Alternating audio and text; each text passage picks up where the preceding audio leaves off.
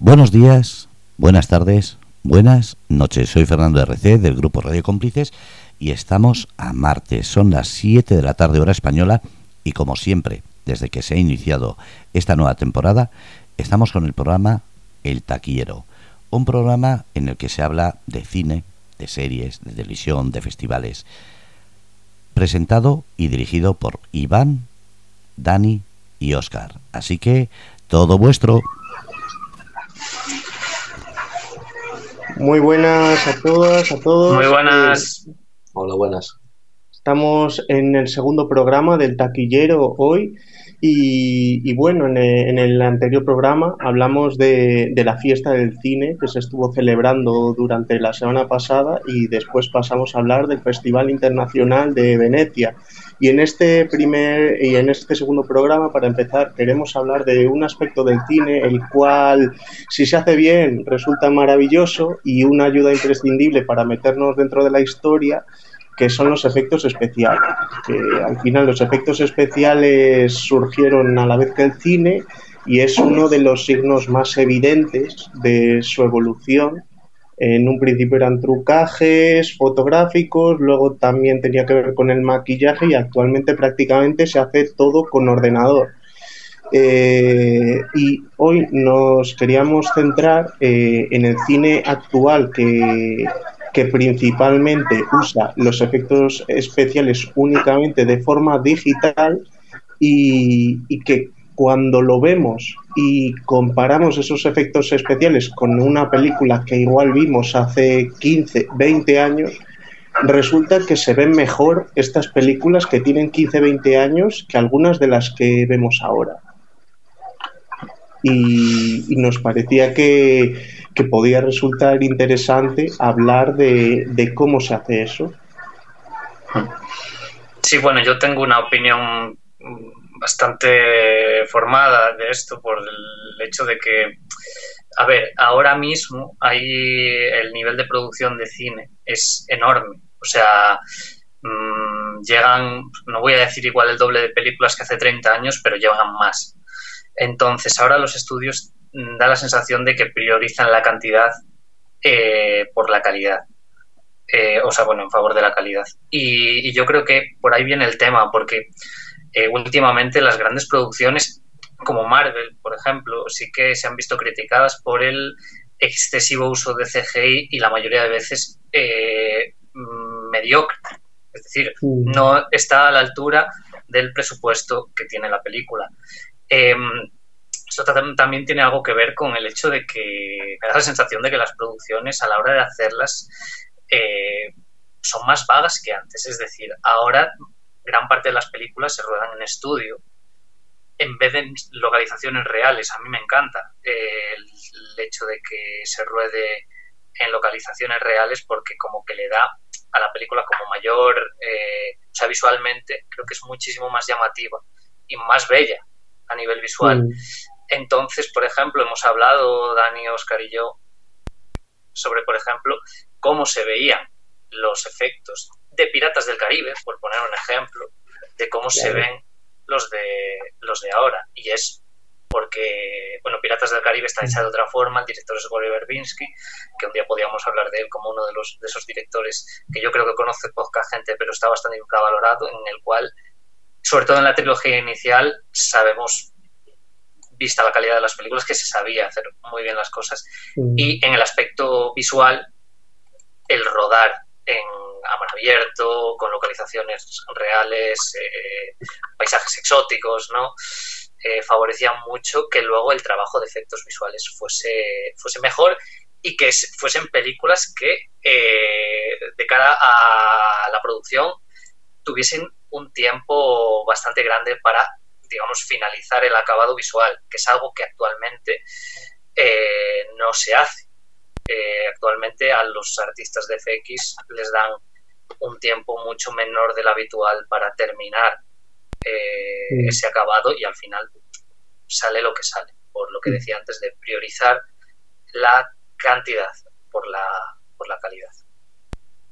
Sí, yo, yo traía un poco dos cosas para hablar de este tema y una de ellas eh, la introduzco pues en relación a lo que estás diciendo, al, al tiempo que se les deja a los profesionales para realizar estos efectos especiales y que luego obviamente afecta en el acabado final de los mismos en la película con un eh, digamos sí, con un término que se está utilizando en eh, la industria del videojuego que se llama crunch.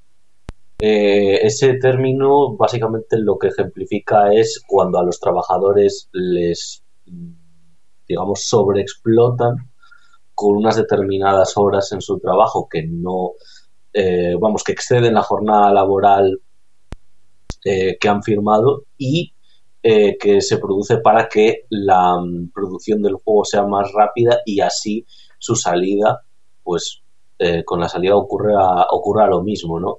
Este, mm, esto que cada vez se ha, digamos, se ha instalado más en la conciencia social, ha hecho que pues mucha gente acabe Mm, digamos, cogiéndole cierta tirria a algunos juegos que son buenísimos, pero que, mm, bueno, eh, se ha, o sea, ha llegado al público, a los espectadores, a través de sus trabajadores, eh, que han sufrido ese crunch, esa explotación, ¿no?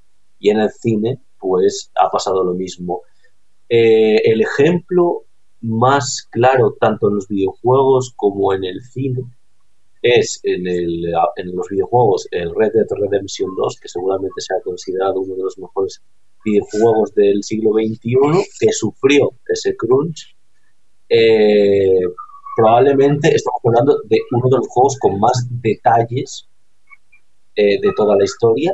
Y luego, también, en el caso de las películas, el caso más reciente y que también es cercano un poco a esto de los videojuegos es el de Spider-Man eh, cruzando el multiverso. Porque al final no deja de ser animación, que bueno, eh, hay que reconocer que los videojuegos es eso, ¿no? Es animación. Eh, y, o, captura de movimiento. y en el caso de Cruzando el Multiverso ha pasado ese crunch. Se han quejado los, se han quejado los trabajadores y de hecho pues hay movimientos de sindicación, ¿no? Eh, ahora en, Disney se ve que los creadores de efectos especiales se van a sindicar y es un tema muy interesante porque al final mm, ¿cuánto sabemos de que esto no se haya producido en las películas en las, de las que vamos a hablar que tienen mejores efectos especiales que ahora? Es decir, no estamos seguros ni sabemos que en Piratas del Caribe eso no ocurriese, porque siempre eh, cuando se habla esta conversación en redes sociales siempre se habla de El cofre del hombre muerto, la segunda película de Piratas del Caribe. ¿Por qué? Porque era eh, una pasada, y sigue siendo una pasada actualmente ver cómo estaban hechas las caras ¿no? de, los, eh, de los villanos, por decirlo de alguna manera, de la parte marina de la película, ¿no? y demás, eh, que seguramente acabemos hablando también, por cierto, del tema del maquillaje, también en, bueno, en este tema de efectos especiales, porque entro también ahí, pero cuando no es maquillaje y es por capturas, ¿no? En plan rollo, estos puntitos que a veces vemos en los actores en la cara y que después les transforman la cara, como por ejemplo ocurre con el personaje de Thanos, eh, interpretado por Josh Brolin en Avengers, no es maquillaje, obviamente él actúa y después le, le ponen la cara. Y, y, bueno, y en relación a esto también eh, decir que, que es eh, sorprendente que en Netflix, que también se quiso realizar esa sindicación, no se pudiera en un sitio como Disney, que bueno, que básicamente, para que, para que la gente que nos escucha lo entienda, eh, lo que se está produciendo con, el, con la huelga de guionistas, eh, eso vale que sí, que obviamente es culpa, todas las plataformas son culpables o por lo menos son, son las principales culpables sobre por las cuales eh, por la cual esa, esa huelga se está gestando y tal, pero es que la principal es Disney y la que más palos ha recibido es Disney y su CEO, que mm, siempre con este mensaje de que él ganaba una pasta al día brutal y que los actores lo único que le piden es una remuneración por eh, salir todos los días, ¿no? que nosotros podamos elegir ver esos actores todos los días en sus plataformas y que no reciban ni un euro por, por eso. Entonces, me parece curioso que sea precisamente en Disney donde se produce esta sindicación. Y, y bueno, la otra cosa que quería hablar es sobre el Mandaloriano. Mm. Eh, el Mandaloriano instaura una nueva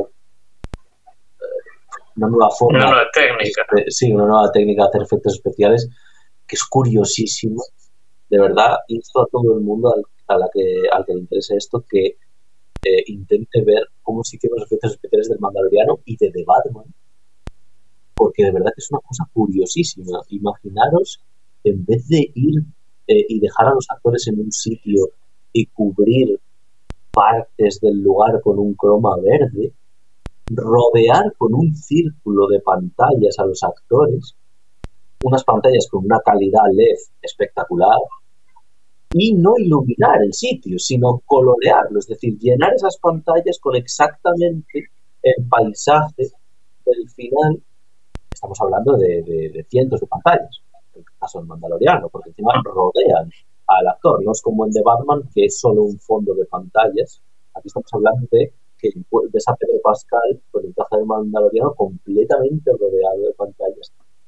El Mandaloriano está rodada íntegramente así. Obviamente alguna vez se van a un set o lo construyen, pero, pero por ejemplo, el, capítulo 1 del Mandaloriano, que es esta escena en la que se va a un sitio como que el hielo está congelado, el agua está congelada, perdón, y es como el suelo eh, todo lleno de hielo, un paisaje inhóspito, gélido, está hecho íntegramente con pantallas. Y cada vez se utiliza más esta técnica porque la verdad es que hay que decir, que aquí vamos a hablar de efectos especiales mal, eh, mal utilizados y bien utilizados, que estos efectos especiales son muy convincentes. Mm. De, Batman eh, realmente parecía que estaban en un rascacielos Robert Pattinson y Zoe Kravitz, ¿no? Batman y Catwoman hablando, eh, el Mandaloriano parece que está en ese lugar. Bueno, es una solución no parece muy barata, pero... No parece muy barata, pero es más barata que muchas de las otras producciones que están haciendo eso, porque hoy he mirado cuál es el presupuesto de The Batman y The Batman son 180 millones. 180 millones es bastante pero igual es que Ant-Man ha costado 250, que, que aún así te estás ahorrando 70 millones de eso y estás usando actores que cobran una ficha enorme, o sea que de alguna forma estás ahorrando bastante considerablemente.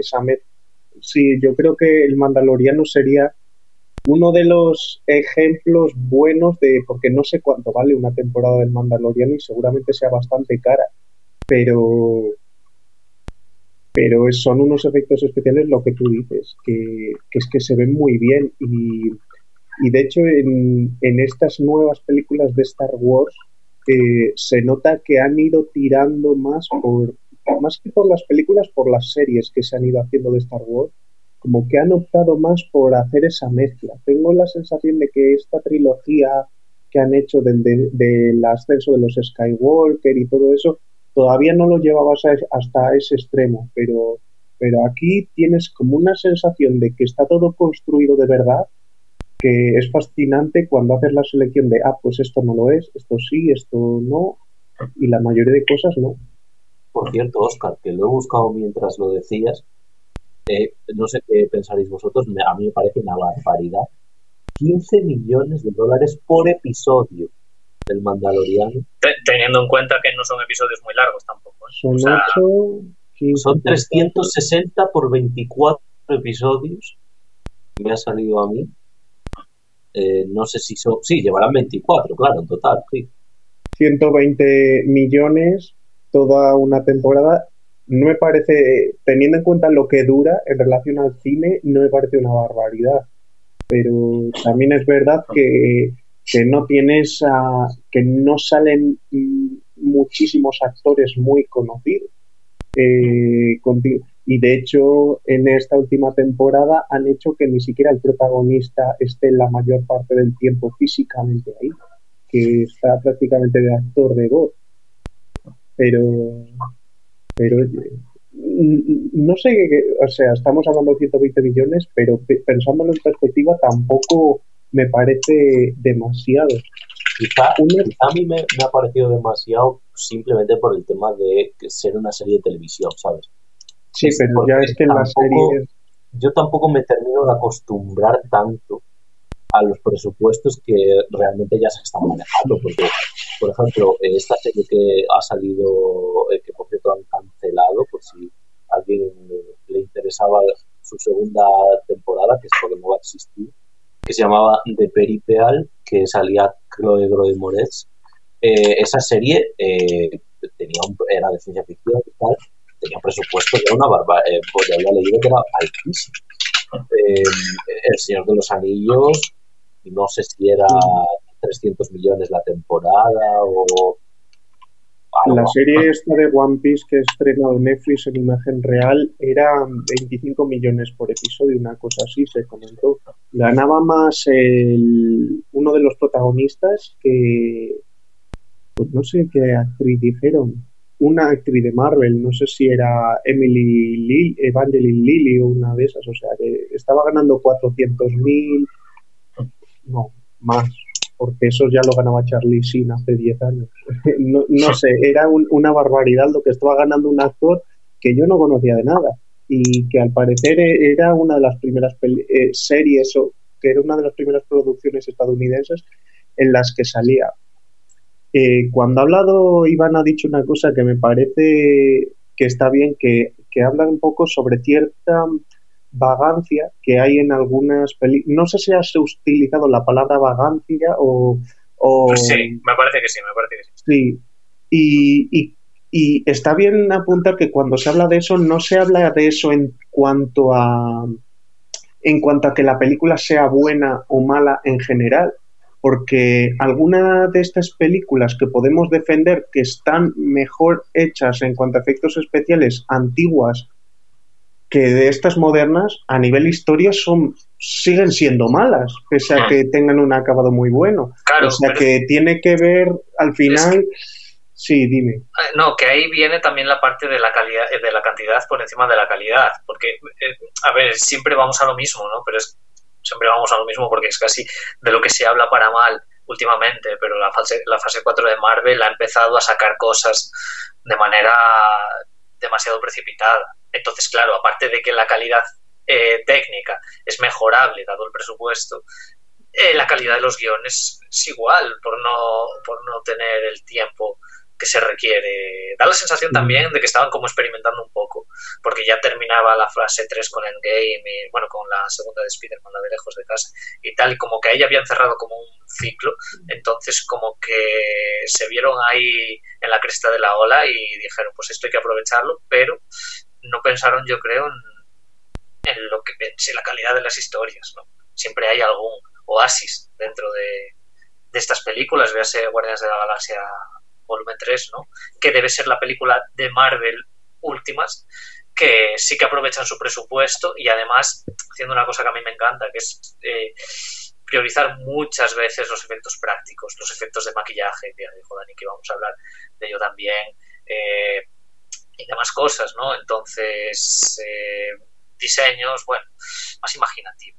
Y que, además el, el, utilizar la animación, por ejemplo, en esa película y los efectos especiales así que, que sea total, ¿no? Que toda la imagen sea de efectos especiales. En esa película en concreto, en Guardianes de la Galaxia Volumen 3, sirve precisamente para contar la historia de Rocket.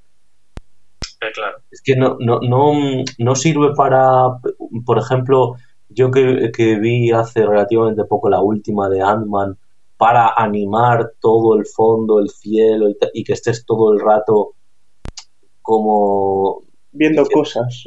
Claro, de, wow, cuántos bichos, cuántos eh, extraterrestres pasan por detrás de ellos. De hecho, de hecho eh, bueno, yo mm, eh, de Ant-Man solo he visto, de la última solo vi el tráiler, no vi la película todavía, pero por ejemplo, una película en la que se hace muy bien, o sea, es, una película que prácticamente todos los planos contienen efectos eh, visuales, digitales, eh, y además con un diseño de criaturas tremenda y mundos también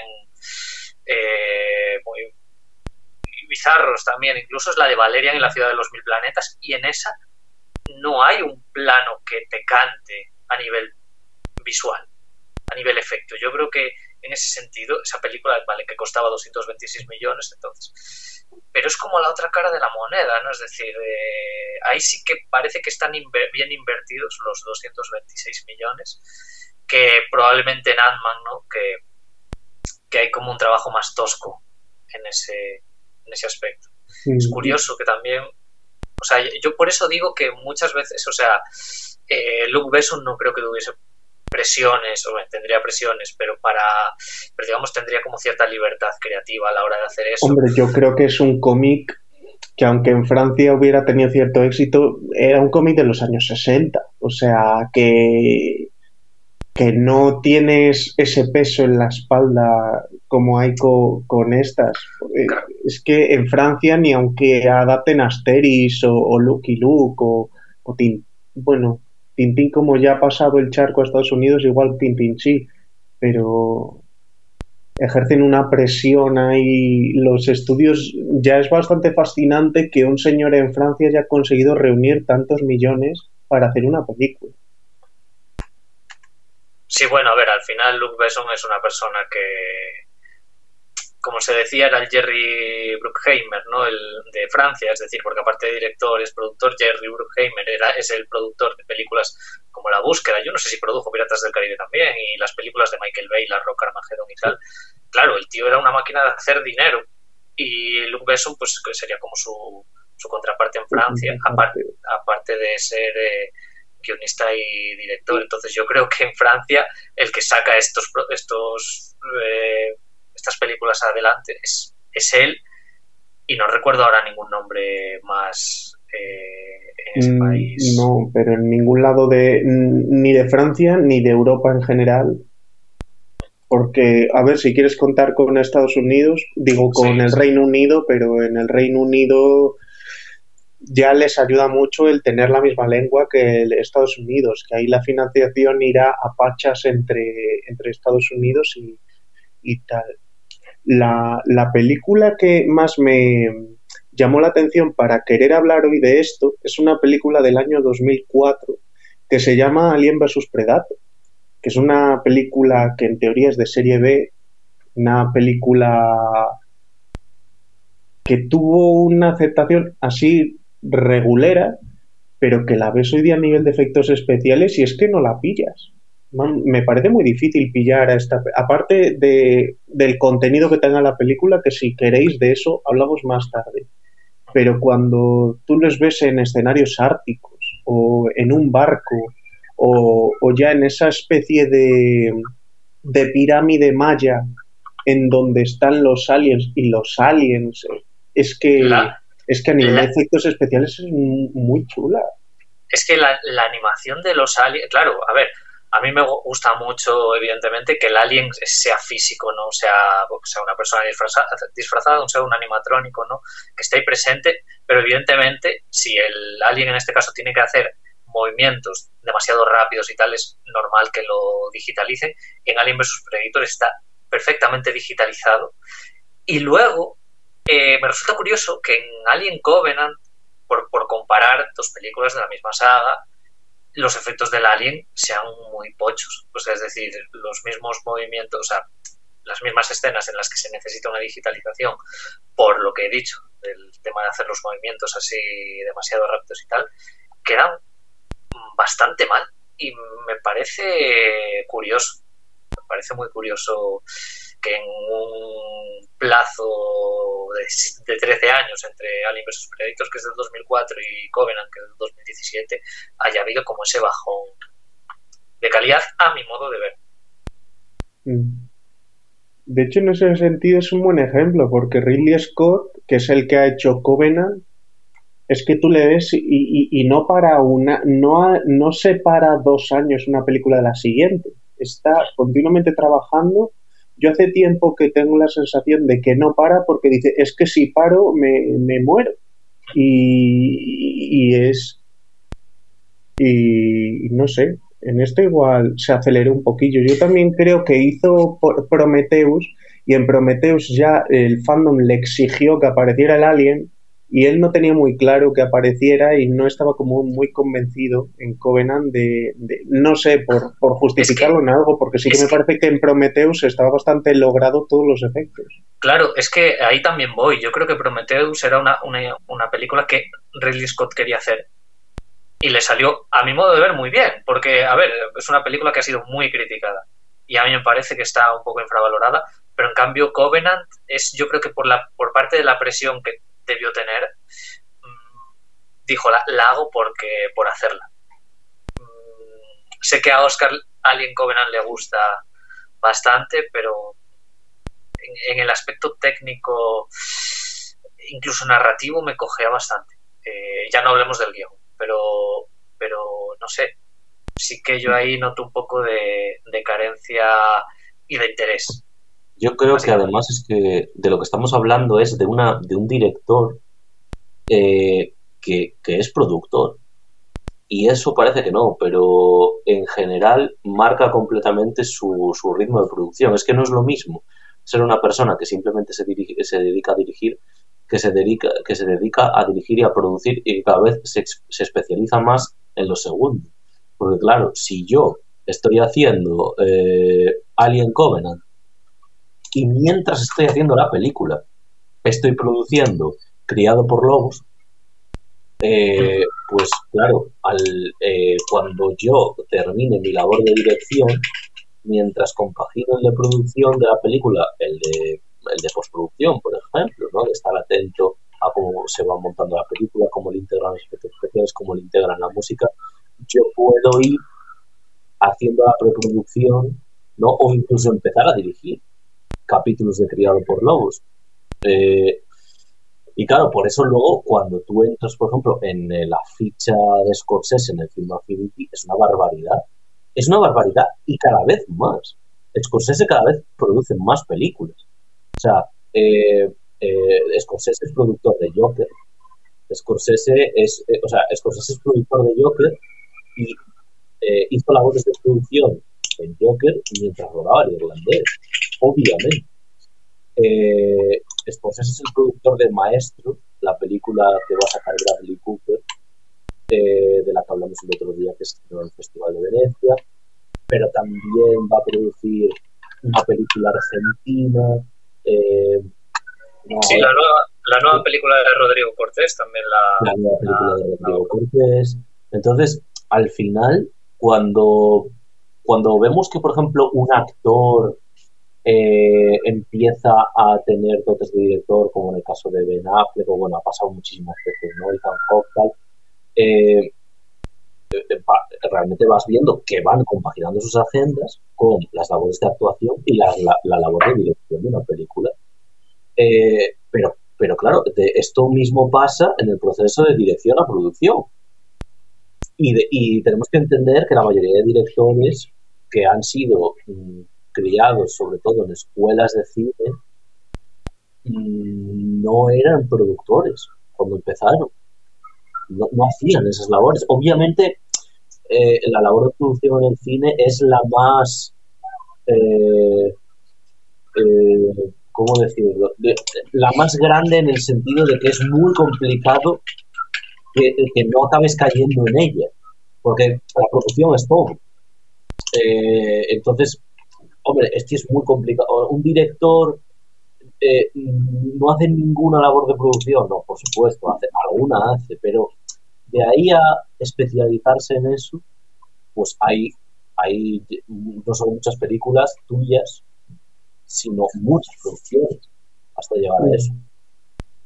El momento en el que entre cinco actores digas yo prefiero este, ya está el director haciendo una labor de producción porque está interviniendo en el casting y, y por, enfocar un poco quien no termine de tener claro qué es todo lo que hace el productor, que puede ser desde poner el dinero hasta eh, encargarse de toda la documentación que hace falta para rodar en un sitio, eh, en dar de alta a todas las personas que aparecen en una cosa. Eh, es, es, que todo, al final el, el, director hablará con los actores, dirá cómo tienen que, hablará con todos los departamentos y tal, pero, pero el primer, el, la primera persona que le tiene que decir que puede hacer esas cosas es el otro que es el que es el productor que es el que tiene que conseguir que tenga acceso a ellas.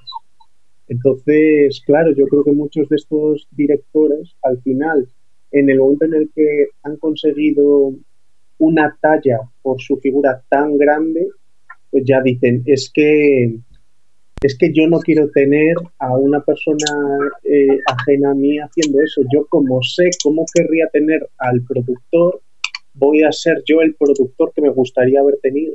Y yo creo que por eso muchos saltan a ellos. Además, es, es lo, es lo normal y, y en ese aspecto yo creo que hay muchos eh, directores o, o, actores que dan el salto a la producción y hacen muchas películas muy grandes.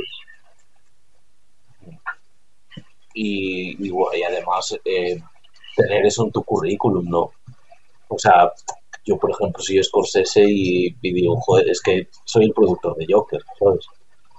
O sea, es que he sido parte de, de esa película y que, que, de hecho, seguramente, ahora que lo pienso, si Joker hubiera ganado mejor película, igual tendría que haber ido a recoger los Scorsese, porque realmente los que eh, el premio mejor película se le da a las productoras. Eh, claro. Lo van a recoger las productoras y, y obviamente pues el director, sal, salen ahí todos, ¿no? Pero tienes, eh, cuando pone debajo de mejor película los nombres, pone el nombre de los principales productores y, y la verdad que es, es, es bastante curioso porque porque en el bueno, ya nos estamos metiendo en otro tema, pero es que, es que por ejemplo, en el caso de Joker, eh, Scorsese, no sé si ahora mismo sí, pero pero cuando se había estrenado, pues, se había estrenado en Venecia y luego en los Oscar y tal, y le habían preguntado, Scorsese, Scorsese ni la había visto. No eh, sabía que le habían hecho un remake. No, no lo sabía. ¿eh? Que claro, eso, eso, también es obvio que, que, que, él lo hacía por eso, ¿no? O sea, él invertía también en esa película, no ya porque fuera una adaptación suya y, y, el ego y tal, no, pero porque seguramente vio la idea y dijo, vale, eh, tiene realmente ecos del rey de la comedia, Taxi Driver y tal, y está bien pensada y me parece que es una historia que va a funcionar y va a funcionar en taquilla y va a funcionar a nivel estético y tal. Mm y, y, que huía un poco de, por mucho que su personaje fuera de cómic, a, a, mí no me parece una película basada en ninguna historia de cómic, o al menos no tiene ningún código de, eso. O sea, cuando se habla de, de, las mejores películas de superhéroes, supervillanos y tal, a mí parece absurdo meter esa película ahí, porque digo, es que, es que no corresponde a nada eh, el único elemento que tiene que le podría encajar ahí es el nombre de la ciudad donde estás, que, que, si no me dices que esa ciudad de la historia se llama Gotham y se llama Chicago, Denver o lo que sea, que es una historia que, que no tiene que ver ni con ese personaje ni con nada. Bueno, yo ahí, a ver, o sea,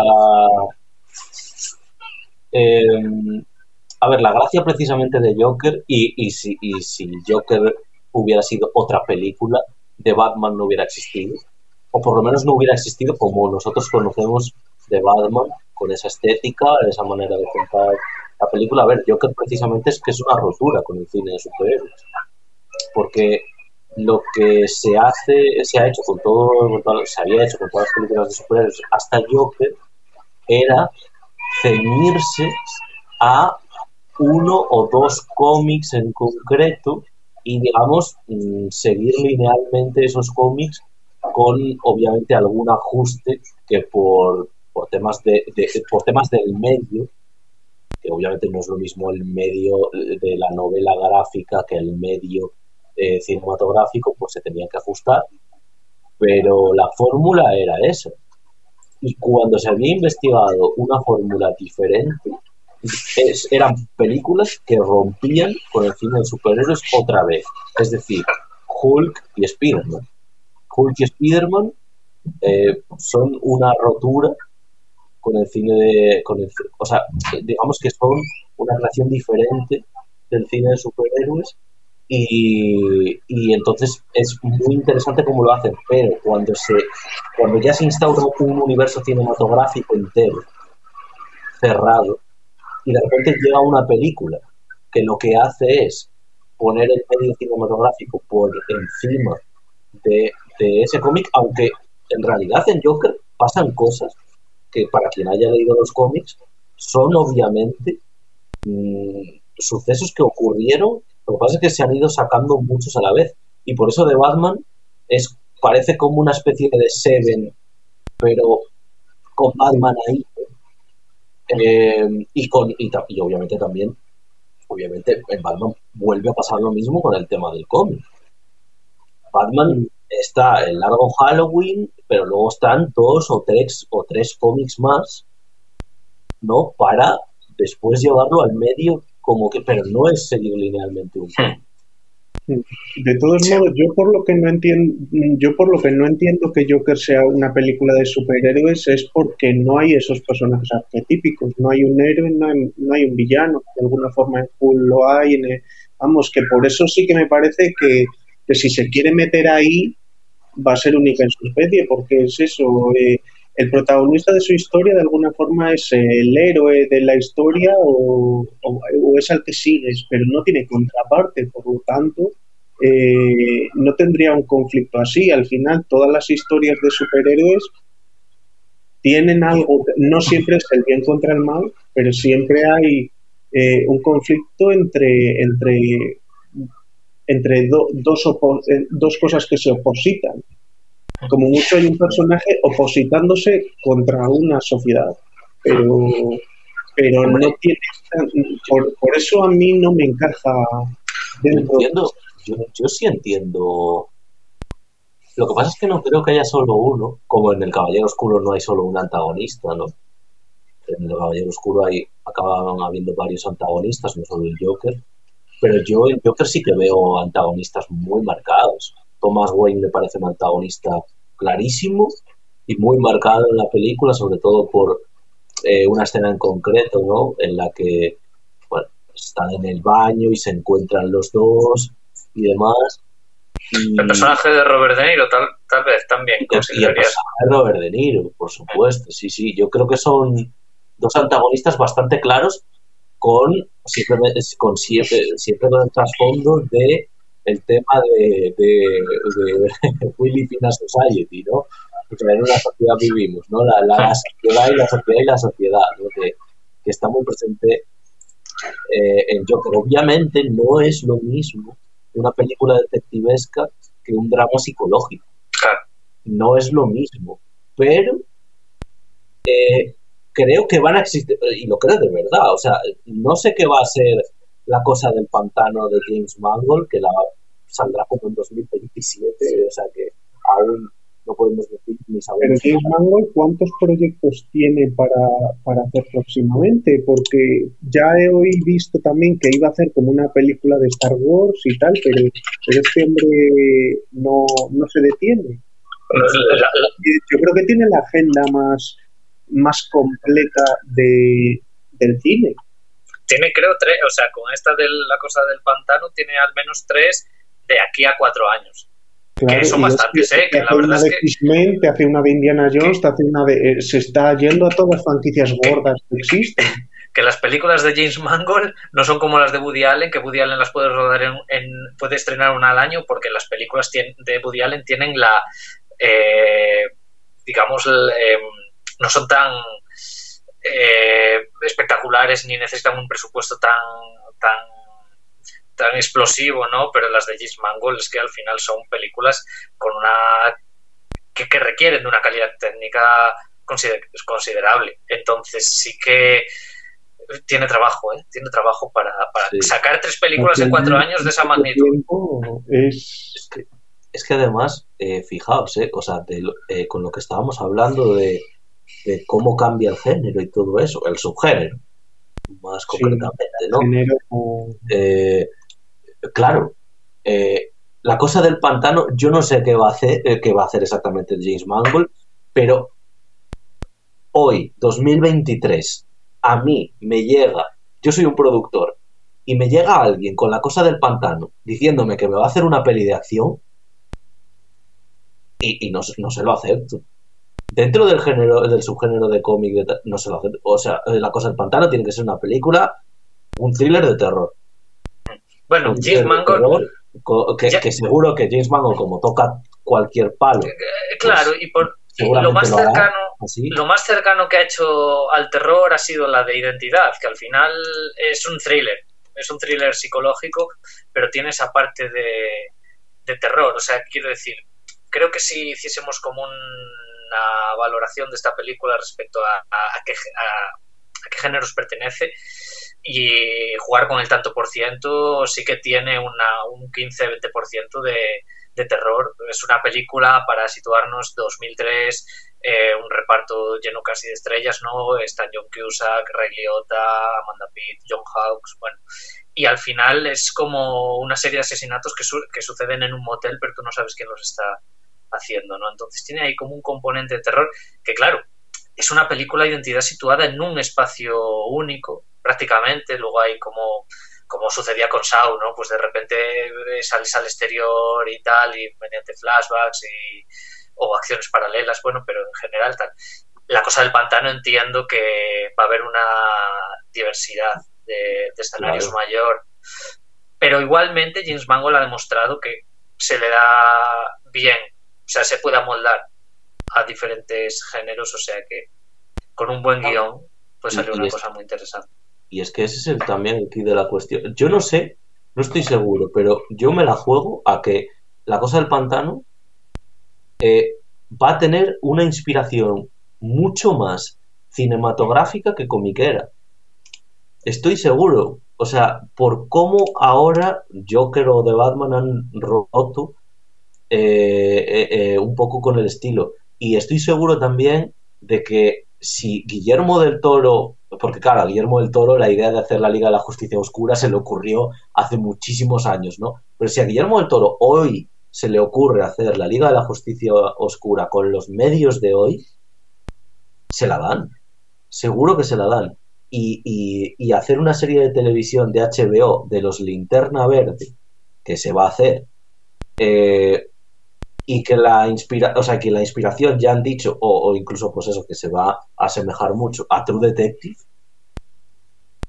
Es que claro o sea eso no es posible sin lo que hizo Joker porque eh, porque y básicamente porque lo que iba a ser antes la, los linternas verdes cuando empezar no iba a ser una serie iba a ser una película pero iba a ser una película de acción iba a ser una película de acción. Y ahora me gusta pensar en, otra forma de, ver a ese personaje.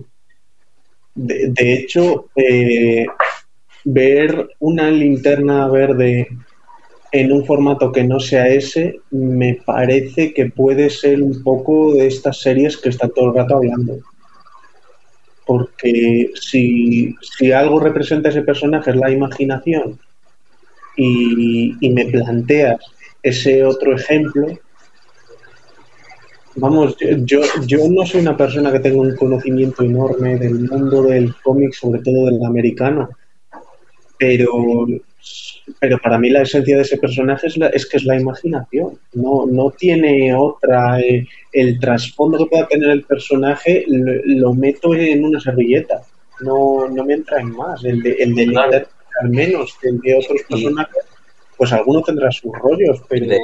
De hecho, ahí aciertas porque el personaje de Hal Jordan de, de, Linterna Verde es un personaje que tú lees los cómics y, bueno, salvo en alguno, ¿no? Que se enfrentaba como a, a una versión, digamos, de, de sí mismo, en plan rollo como que había, digamos, sido cegado por el odio y tal, no sé. Bueno, salvo en esa versión, es un personaje bastante plano Pero a eso, yo es que a eso voy, que eh, la serie de, de Linternas Verdes va a tener mucho más, va a beber mucho más del medio cinematográfico que del comiquel.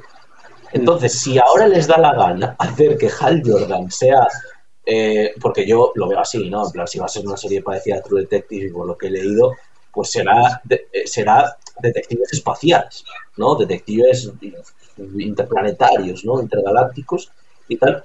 Pues, claro, yo me imagino que al personaje de Hal Jordan le van a dar una vuelta.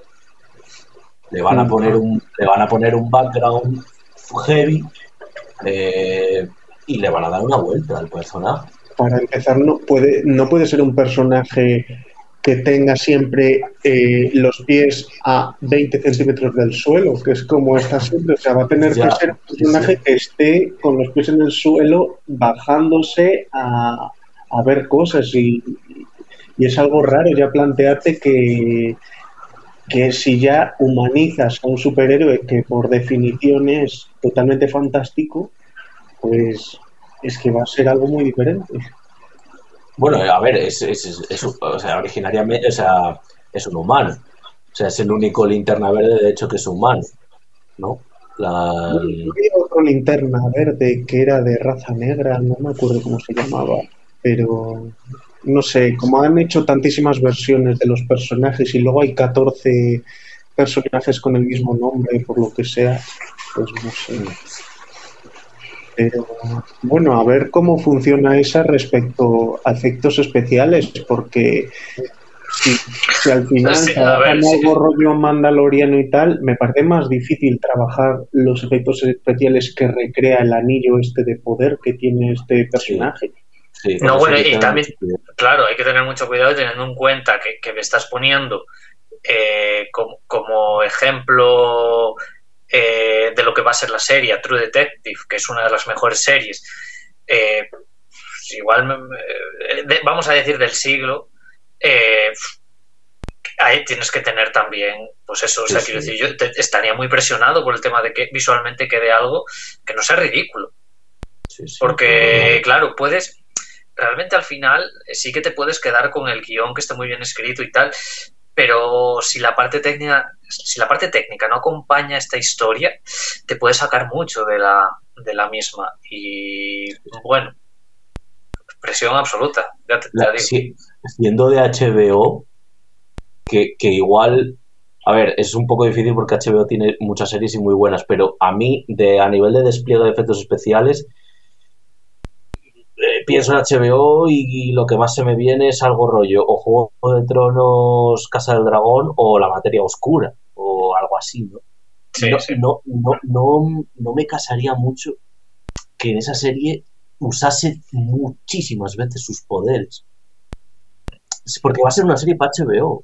Y HBO, claro, es un... Y en ese punto puede ser un poco decepcionante por el simple hecho de que hay mucha gente lo que quiere es ver que ese personaje haga algo. Pues, bueno, pasa, pasó un poco con The Last of Us. Al final, The Last of Us es fiel al, al, videojuego, pero lo que vendría a ser la parte de acción está reducida respecto al juego. Y eso, siendo una serie que es muy buena, pues es lo que creo, es muy buena, eh, mucha gente se, se decepcionó un poco por la falta de acción.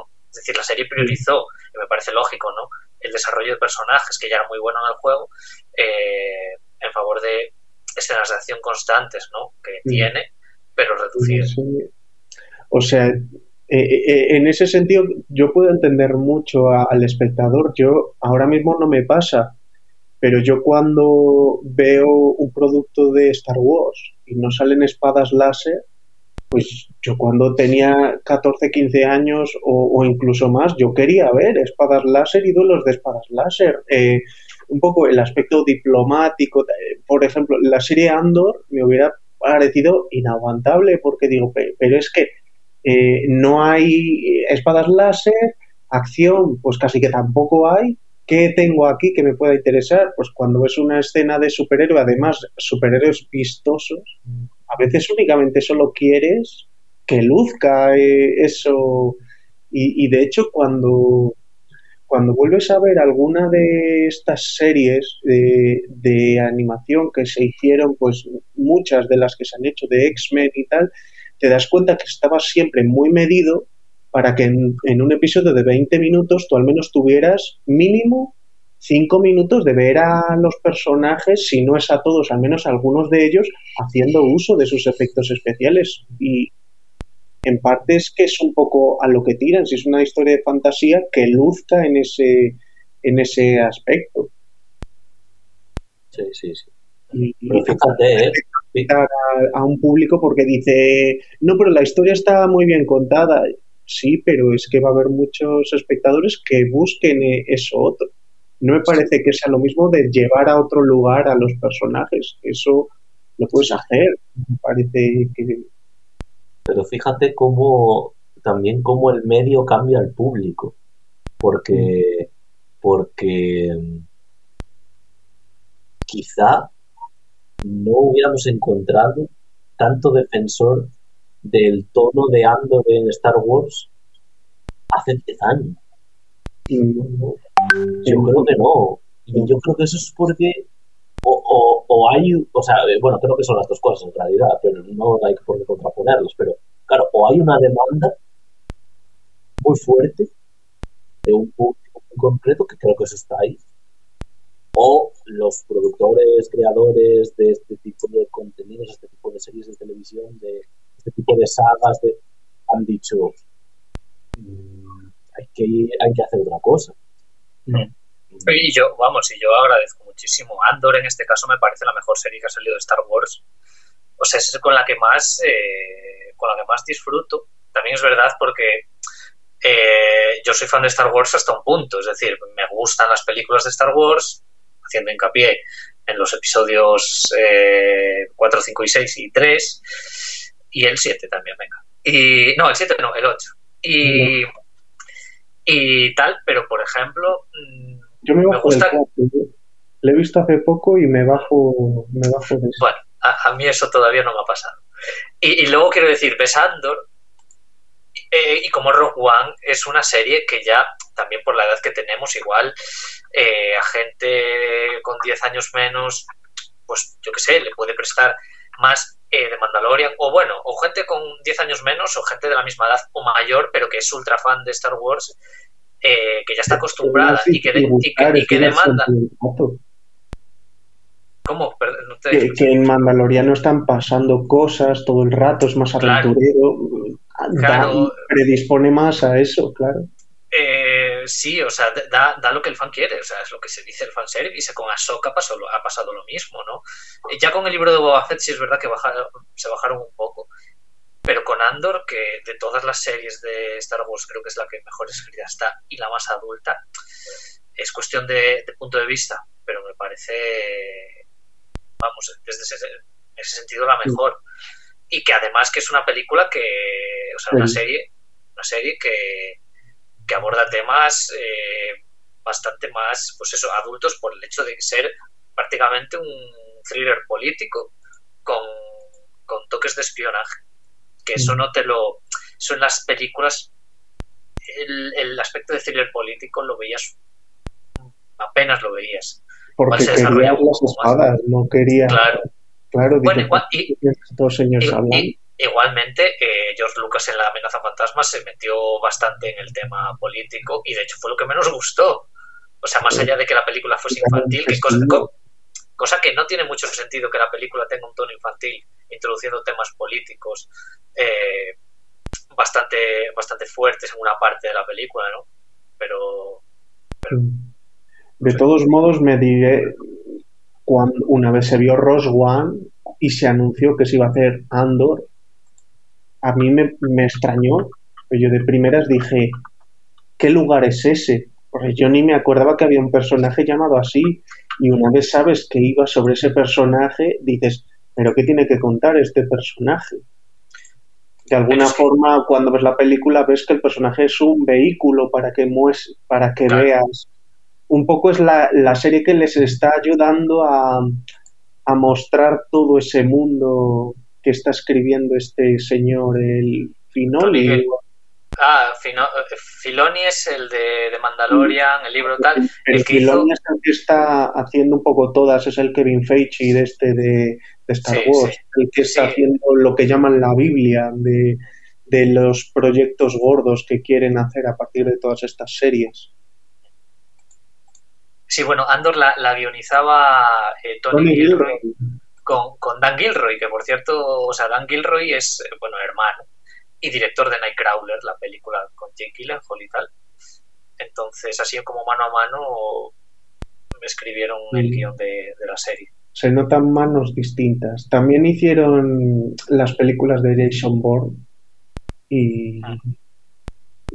Y Jason Bourne también es otro tipo de películas que por espionaje pueden eh, comparar con, con, las de con las de Jason Bond, pero cuando las ves sí que te da la sensación de que de, que tienes que prestar más a los diálogos de lo que haces en general con las de James Bond.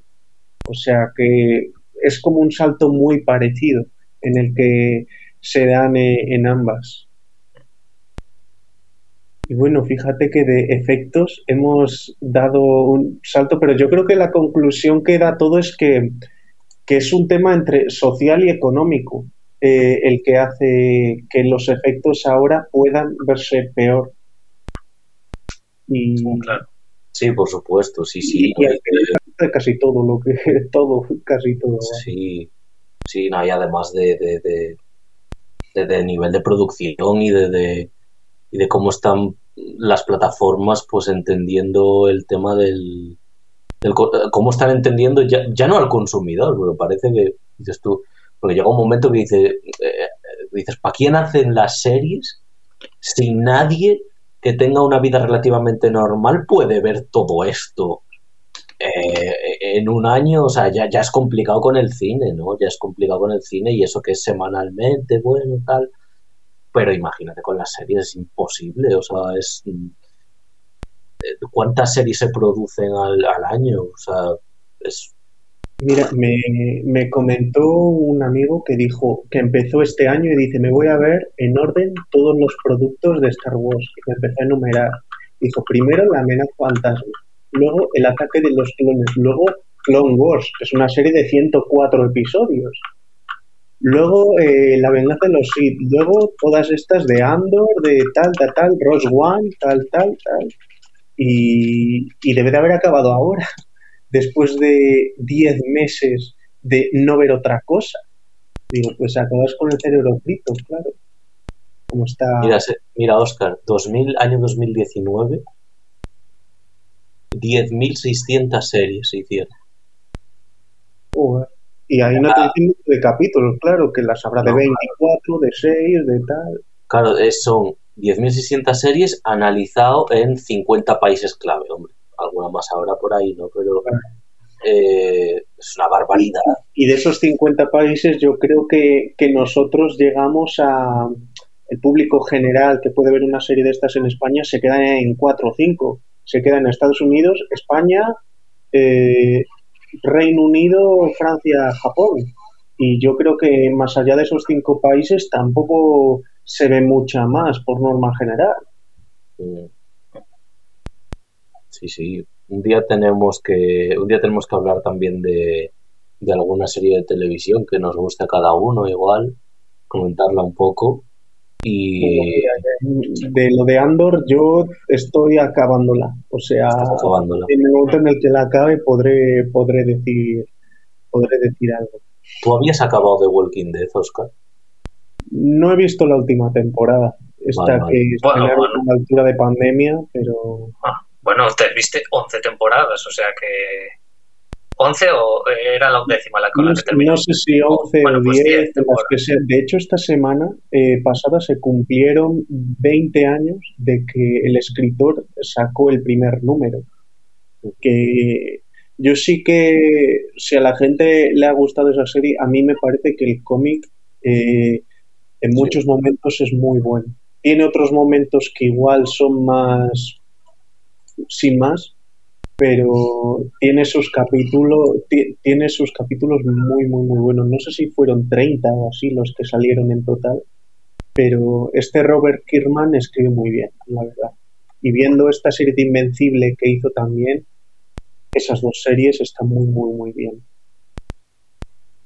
Y bueno, como por volver al, al, tema de inicio, yo sí que quería decir un par de pelis que tienen al menos 10 años y que me parece que de efectos especiales están muy bien logradas, que una de ellas es Minority Report, que Minority Report tiene 21 años, la hizo Steven Spielberg y me parece de efectos especiales que, a ver, si te pones en plan muy crítico, le puedes sacar algún pero, pero me parece en ese sentido muy buena.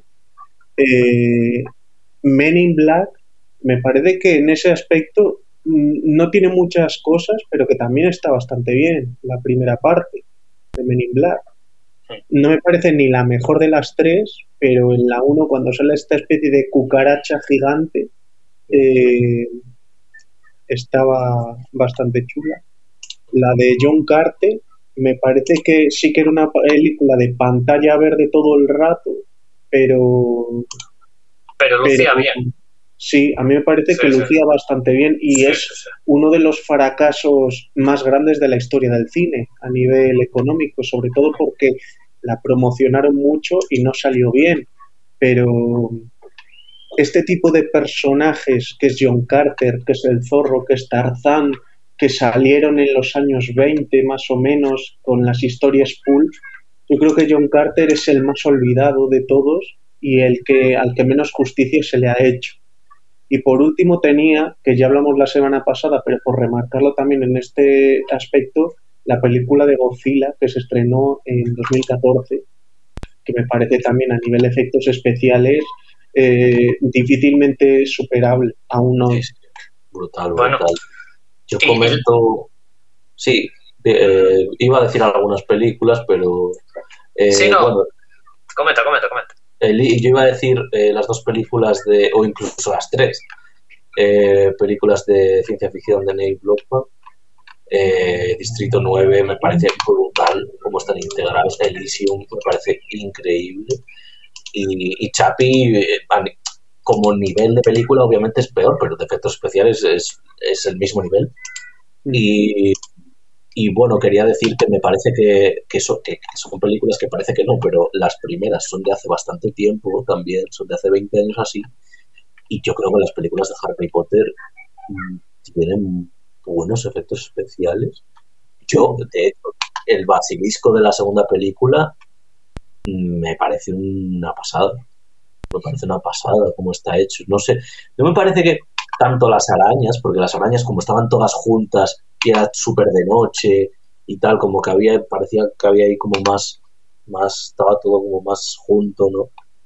Pero, pero el tema del basilisco o el lobo en la, en la tercera El prisionero de Azkaban me parece que está muy bien hecho. Esas además son películas que iban de año en año, o sea que podían haber eh, acusado esa carga de trabajo. Yo no sé si a la vez estaban los defectos especiales haciendo las de las... No tiene mucho sentido que estuviera haciendo los de tres películas posteriores, anteriores, o no sé, pero en general sí que es verdad que les quedó muy bien. Sí, bueno, yo estaba pensando también, por ejemplo, no es un director que me guste mucho, ¿no? Pero Roland Emmerich hizo El Día de Mañana, 2004, y creo que tenía unos efectos visuales bastante, bastante notables, que siguen manteniendo, bueno, como Independence Day, o sea, siguen manteniendo su, su calidad, aún vistos ahora. Estaba pensando también en la trilogía precuela que se hizo del Planeta de los Simios, que creo que la captura de la captura de, personaje que se, de personajes que se hacen en esa película eh, es tremenda. Es, algo colosal, más allá que después los efectos que por el ordenador que se hace del, de, los escenarios mm, son alucinantes también. las dos últimas, o sea, El Amanecer y la Guerra, eran de Matt Reeves, que hizo The Batman, que es un director al que se le da muy bien esto de hacer la integración eh, digital, como dijo Dani, en la, la, técnica que no sé si se llama Stagecraft, la que se hizo en The Mandalorian y tal, bueno, pues en The Batman es espectacular. Eh, Oscar habló de, de Minority Report, eh, los efectos visuales, por ejemplo, de otra película de Spielberg, La Guerra de los Mundos, me parece también una maravilla. También de inteligencia artificial, también de Spielberg, que me acuerdo ahora. Y, estaba pensando también, yéndome un poco al pasado, más, más pasado, eh, los de Desafío Total me parecen tremendos, la peli de Schwarzenegger. Es una locura. De hecho, de hecho, aquel año fue la única nominada a efectos visuales que ganó porque no sé si fue porque no tenía ni competencia aquel año. Entonces. Era el 90, eh, ¿no? Era el 90, sí. Era el 90. es que ni siquiera había salido Terminator 2 ese año. Eh, no tengo yo muy en la mente qué películas de ese género se estrenaron en 1990. en ese género me refiero que puedan lucir en ese aspecto, pero pero a ver, voy a echar un pequeño vistazo. Es que probablemente no tuviera en Estados Unidos mucha historia. Y bueno, yo quería también hablar de, de, o sea, decir una película también en contraposición a que es una trilogía y sus dos primeras películas mmm, flojeaban a veces en efectos especiales y la tercera me parece una barbaridad, que de hecho la tercera en, eh, a nivel, pues eso, de, de calidad cinematográfica igual es peor, pero Spider-Man 3, eh, El hombre de arena, eh, sobre todo El hombre de arena, me parece espectacular, pero Spider-Man 3 es un salto de efectos especiales en comparación con la primera y la segunda, que yo recuerdo en la primera cuando luchaba contra el duende verde por ahí encima de esos globos en los que iban votando, que parecía un videojuego. Eh, eh, ¿Sabes? Y cuando se veían planos generales del Doctor Octopus y tal, que decías, pero si ahí no hay nada. Eh, pero luego. Bueno, en el Doctor Octopus sí que la había, eran marionetas. Eran marionetas. Sí, lo hicieron titiriteros los que llevaban. Ah, no, sí, sí se usaban a titiriteros para Sí, sí, sí. No, no, me refiero a, cuando era un plano general de, por ejemplo, muy largo, ¿sabes? Del Doctor Octopus escalando, por ejemplo, un edificio y tal, no sé qué, que eh, era como también acabado. Se, se nota un poco más el digital. Pero sí, sí, eso era brutal, ¿eh? Lo de los brazos del Doctor Octopus que eran mecánicos de verdad, o sea, que eran, sí, eran, eran físicamente estaban ahí, eh, es una pasada. Sí, de hecho, de hecho, hay una escena en Spider-Man 2 eh, que es una. que como que se referencia a Posesión Infernal San Raimi, que es el como el renacer de la resurrección, por así decirlo, del Doctor Octopus en la sala esta, en el quirófano, que es como una película de terror dentro de la. de la de la película en general y, y es una pasada, es tremendo. Y estaba pensando yo como otro ejemplo de película ya hace, de hace unos años, pero que me parece que la integración eh, eh, efecto animado y real está logradísima, que es quien engañó a Roger Rabbit. O sea, me parece que igual ahora no sorprende tanto. Hace, si fue el año pasado, hace dos, eh, que salió la de Chip Chop, que también había una, era una locura de la mezcla de, animaciones 2D, 3D, stop motion que se hacían eh, con personajes reales, pero en el 88 que Robert Zemeckis y, y su equipo de efectos visuales consiguieran eh, esa integración tan que, queda muy bien, o sea que tú ves la película ahora y no y no no no frunces el, el ceño en ningún momento, no arqueas la ceja, no está todo como muy muy bien integrado. Bueno, pues como otro ejemplo de, Mm. de película con grandes efectos visuales. Mira, cuando has hablado de Desafío Total, he mirado alguna película de los 90 que igual al menos podría competir y, únicamente me sale Ghost que a nivel de efectos especiales hoy día sí que cantea, o sea, no me parecería que pudiera competir. Y la otra sí que me parece que en el aspecto de maquillaje podría, que es la maldición de las brujas, en esa escena en el Congreso que salen todas las brujas mostrando su verdadero aspecto, me parecería la única que podría competir con los efectos, sobre todo de maquillaje, que tenía Desafío Total.